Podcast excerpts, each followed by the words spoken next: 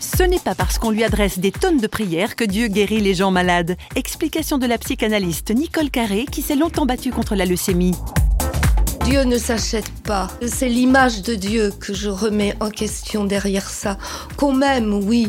Qu'on prie pour moi en demandant à Dieu qu'il me donne la force de vivre et qu'il donne à ceux qui m'accompagnent d'avoir la force de m'accompagner.